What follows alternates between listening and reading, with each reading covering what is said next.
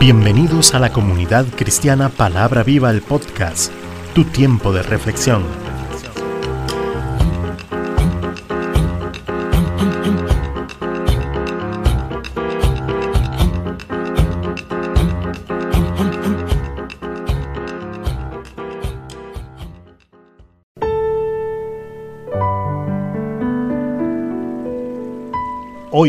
Con José Alberto Delgado.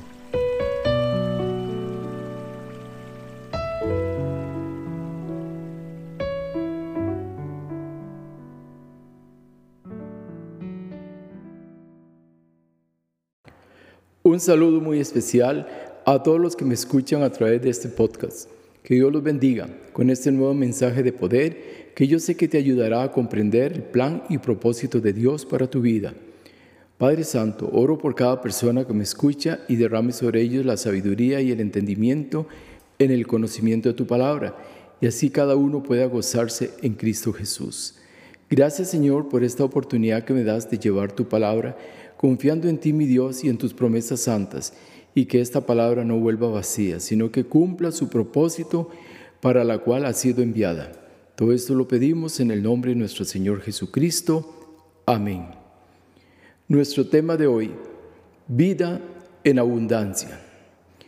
Todo ser viviente sobre la tierra fue criado por Dios bajo su voluntad y soberanía, y el hombre no es la excepción los animales y plantas para alimento y recreación del hombre, y el hombre para la alabanza de Dios.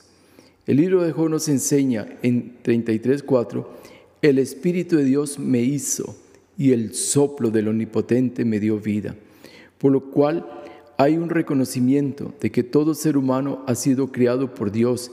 También lo vemos en Génesis 2.7. Entonces Jehová Dios formó al hombre del polvo de la nariz y sopló en su nariz aliento de vida, y fue el hombre un ser viviente. Al convertir Dios al hombre en un ser viviente, nunca fue su propósito hacerlo para que su vida fuese limitada. Todo lo contrario, su deseo más grande ha sido y seguirá siendo de que el hombre se eternice. Salmo 36, 9a, porque contigo está el manantial de la vida. Lo que nos está diciendo es que solo Dios provee vida y lo podemos mirar en toda la naturaleza de este planeta, que por todo lado y en todo momento vemos vida, donde todos los días hay, hay vida nueva. Cierto que muchas especies han desaparecido, pero de su manantial han salido nuevas especies que también van poblando la tierra. Pero curiosamente el hombre, Dios le ha dado dominio sobre toda cosa criada y éste ha permanecido por siglos sobre esta tierra, pues Dios lo ha establecido con un propósito santo. La población humana cada día crece y crece, porque esto fue en el principio lo que Dios quiso. Génesis 1:28. Y los bendijo Dios y les dijo, fructificad y multiplicados, llenad la tierra y sojuzgarla. Hoy día el mundo cuenta con 7.700 millones actuales de seres humanos y esto continúa en crecimiento. Vemos que esta orden de Dios se, ha ido cumpliendo y lo que Él ha establecido nadie le estorbará. Porque contrario a Dios es Satanás quien vino a robar, matar y destruir. Pero Cristo vino a dar vida y vida en abundancia. Juan 10:10. 10. Desde antes de la fundación del mundo, siempre Dios quiso crear un ser viviente semejante a su imagen, con el deseo que viviese eternamente. Pero el hombre se apartó de esta semejanza con Dios por la dureza de su corazón, cayendo en el pecado, el cual causó que todo hombre muriera. Pero no todo quedó ahí, pues Dios trazó un plan divino para que el hombre pudiese ser levantado de su tumba y continuar su vida, ya no en esta tierra, sino al lado de Jesucristo por la eternidad. Pero no serán todos, pues Mateo 25, 46 dice, e irán estos al castigo eterno y los justos a la vida eterna. Aquí es donde empezamos a ver la justicia de Dios manifiesta en cada ser humano, de acuerdo a sus propias decisiones y comportamientos delante de Dios. Nadie es dueño de su propia vida. Jonás 4:3 Ahora pues, oh Jehová, te ruego que me quites la vida, porque mejor me es la muerte que la vida. Muchos hombres, al igual que Jonás, cuando se han encontrado en grandes pruebas, han deseado morir y algunos lastimosamente han llegado al suicidio. Pero esto no es la voluntad de Dios, pues su deseo es que nadie perezca eternamente. Y cuando las pruebas son grandes, lo único que desea Dios es que seamos más fuertes y nos arraiguemos más en su glorioso amor. Ninguna prueba es motivo para morir. Jonás había estado tres días y tres noches en el vientre de aquel gran pez, pero el propósito de Dios es que aprendiese a hacer la voluntad de Él. Y esta voluntad divina era llevar el mensaje de vida a la ciudad de Nínive, porque Dios siempre amará la vida y no quiere que nadie se condene a sí mismo, sino todo lo contrario, que goce juntamente con Él de la abundancia de la vida. Dios le había dado una calabacera a Jonás para que se protegiera del recio sol, pero esta solo le duró un día, y Jonás seguía con la idea de morir, pues egoístamente solo pensaba en él. Entonces dijo Dios a Jonás, ¿tanto te enojas por la calabacera? Y él respondió, mucho me enojo, hasta la muerte. Jonás 4:9. Cuando pensamos que Dios es solo para unos y no para todos, dejamos de lado el amor de Dios y nos olvidamos de transmitir esa vida de salvación en Cristo Jesús a los demás. No podemos hacer acepción de personas. Al final de este capítulo de Jonás, Dios hace una manifestación de amor y a la vez termina exhortando al profeta. En el verso 10 dice, y dijo Jehová, ¿Tuviste tú lástima de la calabacera en la cual no trabajaste? Ni tú la hiciste crecer, que en espacio de una noche nació y en espacio de otra noche pereció.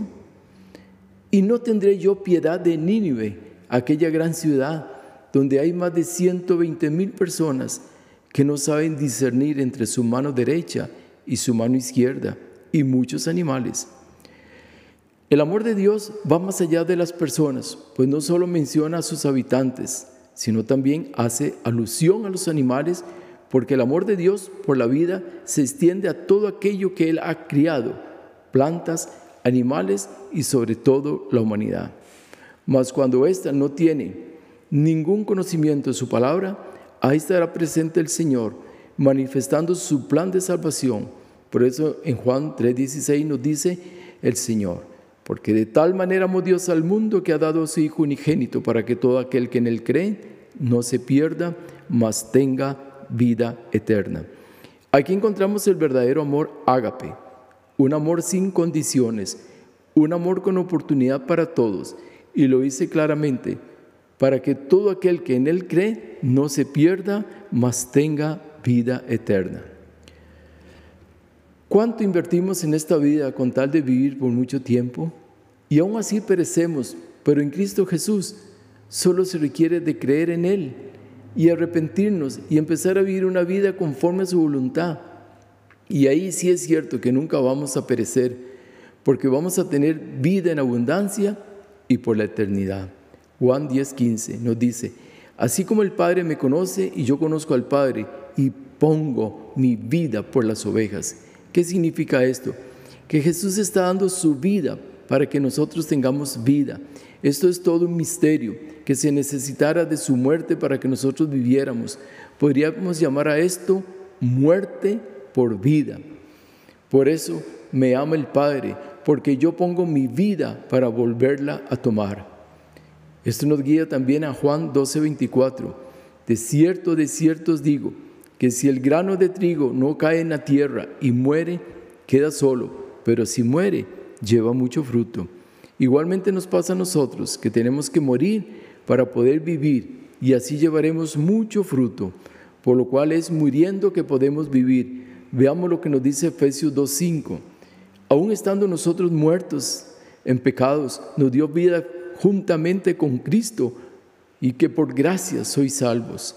Enfatizo que estando muertos nos dio vida, lo que significa que todos nosotros, antes de venir a Cristo, el pecado nos tenía en condición de muerte. Al igual que Nínive, una ciudad donde no sabían discernir entre su mano derecha y su mano izquierda, hacía la vida del pecador total ignorancia, creyendo que son las cosas de este mundo, los dioses, el dinero, el consumismo, la fama, la vanagloria, las que tienen valor cosas que ante Dios no tienen valor alguno, pues nada de esto te saca de la ignorancia del conocimiento del misterio de la eternidad.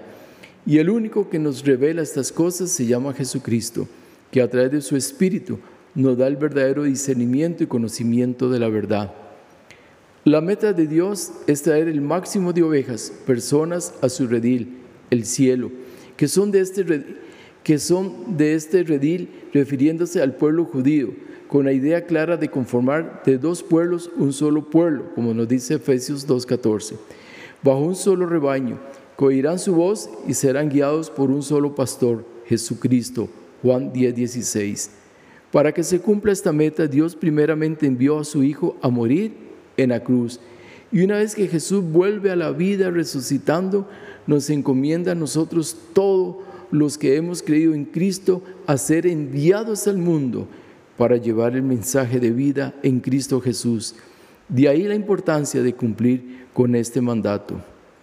Por lo cual, anunciar el Evangelio de las buenas nuevas de salvación a las naciones del mundo es llevar vida, es hacer que los que están muertos en delitos y pecados puedan también tener la oportunidad de que pasen de muerte a vida, como lo hemos hecho todos los que hemos creído en Cristo Jesús, Señor nuestro. Y al igual que una mujer da a luz un hijo, nosotros también debemos de dar a luz muchos hijos espirituales, llevando la palabra, la cual es vida, porque esa es, esa es la voluntad del Padre, Juan 6:40.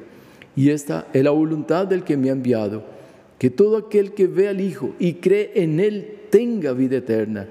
Y dice, y yo le resucitaré en el día postrero. Transmitir vida es nuestro deber como hijos del Altísimo. Y déjame decirte que es una experiencia que verdaderamente no tiene precio, porque aún dice la salvación, refiriéndose a eso en Efesios 8, dice, porque 2.8, porque por gracia sois salvos por medio de la fe, y esto no de vosotros, pues es don de Dios, y no por obras, para que nadie se gloríe. Esto nos demuestra una vez más el inmenso amor de Dios por este mundo pecador, donde no nos merecemos nada. Y aún así Dios en su más grande deseo quiere que pasemos de muerte a vida. No debemos desaprovechar semejante oferta divina, pues es el mismo Dios quien la ofrece y lo que Él promete, Él lo cumple. Su palabra es verdad. En el libro de los Romanos capítulo 10, 13 encontramos que el apóstol Pablo nos dice, porque todo aquel que invocare el nombre del Señor será salvo. Pero, ¿cómo lo, ¿cómo lo van a lograr hacer si la escritura dice claramente en el verso 14 del capítulo 10? ¿Cómo pues invocarán a aquel en el cual no han creído? ¿Y cómo creerán en aquel de quien Dios, de quien no han oído? ¿Y cómo oirán sin haber quien les predique? Voy a repetir estos versículos para que comprendan la importancia de llevar el mensaje. La pregunta uno es, ¿cómo pues invocarán a aquel en el cual no han creído? La pregunta dos, ¿y cómo creerán en aquel de quien no han oído? Y la tres dice, ¿y cómo oirán sin haber quien les predique? Aquí es donde cada uno de nosotros estamos llamados a cumplir esta misión. Si verdaderamente deseamos transmitir vida al mayor número de personas posibles, porque tenemos que tener muy claro que desde el momento que alguien logre invocar el nombre del Señor Jesucristo, empieza a gozar de vida y vida en abundancia y esa vida se empieza a disfrutar ya. No tiene que llegar al cielo para gozar de ella. Pues como lo dije anteriormente, desde que acepten a Cristo en su corazón, como lo dice Romanos 19, que si confesares con tu boca que Jesús es el Señor y creyeres en tu corazón que Dios le levantó de los muertos, serás salvo, porque con el corazón se cree para justicia, pero con la boca se confiesa para salvación. Inmediatamente pasan de muerte a vida. Y esta bendición solo es posible mediante un Dios que vive y reina por los siglos de los siglos, porque ningún Dios falso puede darte lo que Cristo te da. Recordemos, El hombre solo tiene dos caminos, la bendición o la maldición, la muerte o la vida, la condenación o la justificación, el infierno o el cielo. Y cada uno de nosotros decide qué escoger. Pero la misma palabra nos recomienda y nos enseña y nos demuestra cuál es el mejor camino. Deuteronomio 30, 19. A los cielos y a la tierra llamo por testigos hoy contra vosotros, que os he puesto delante vida, la vida y la muerte, la bendición y la maldición. Escoge pues, dice el Señor, escoge pues la vida para que vivas tú y tu descendencia. Dios te dice, escoge, Él no te obliga, te deja la decisión a tu libre albedrío. Pero si hay algo claro, te la recomienda. Y yo te digo que cuando Dios recomienda algo, y en este caso tan importante, escójalo. Porque, ¿por qué Dios nos recomienda la vida?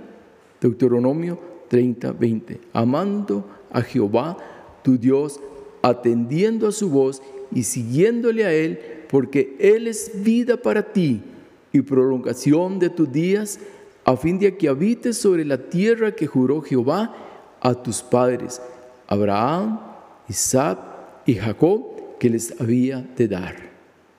Hermanos y amigos, cuánto ama Dios la vida, que desea que tú y yo vivamos eternamente con Él. Respondamos a su llamado, escogiendo la abundancia de vida que solo Él nos puede dar. Padre Celestial, digo, ¿qué es el hombre para que tengas de él memoria y el Hijo del Hombre para, que lo visites? Le has hecho poco menor que los ángeles y lo coronaste de gloria y de honra. Le hiciste señorear sobre las obras de tus manos. Todo lo pusiste debajo de sus pies. Y aún así, Dios mío, qué impresionante, Señor. No nos has abandonado mostrando tu gran amor para con nosotros, por medio de tu Hijo Jesucristo, para que gocemos de abundancia de vida. Verdaderamente, Señor, no tenemos las palabras para agradecerte tanta bondad y tanta misericordia por nuestras vidas. Y Señor, aquello que no, aquellos que no han experimentado tu gracia y tu amor, concéales por medio del poder de tu Espíritu que puedan abrir su entendimiento y su corazón a tu llamado divino a través de esta palabra. Oro, Señor, por aquellas personas que se encuentran enfermas y necesitan de ti, mi Dios, para ser sanas. Concéales, Señor, esa sanidad que tanto anhelan por medio de las llagas del Cordero de Dios y puedan ser rehabilitados. Gracias, muchas gracias Padre. Y todo esto lo pedimos en el nombre que es sobre todo nombre, Jesucristo. No olvides extender su bendición compartiendo este episodio con sus amigos y familiares. Les habló su amigo y servidor José Alberto Delgado, desde el hermoso Valle de Santa María de Dota, San José, Costa Rica, América Central. Escríbanos al correo que más adelante se les da. Hasta el próximo episodio, si Dios lo permite. Bendiciones. Amén.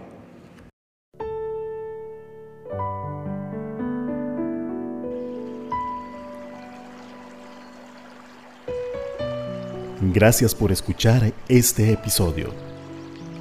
Si te ha gustado, no olvides compartirlo y valorarnos en nuestro correo electrónico palabra viva comunidad cristiana arroba gmail.com. Bendiciones.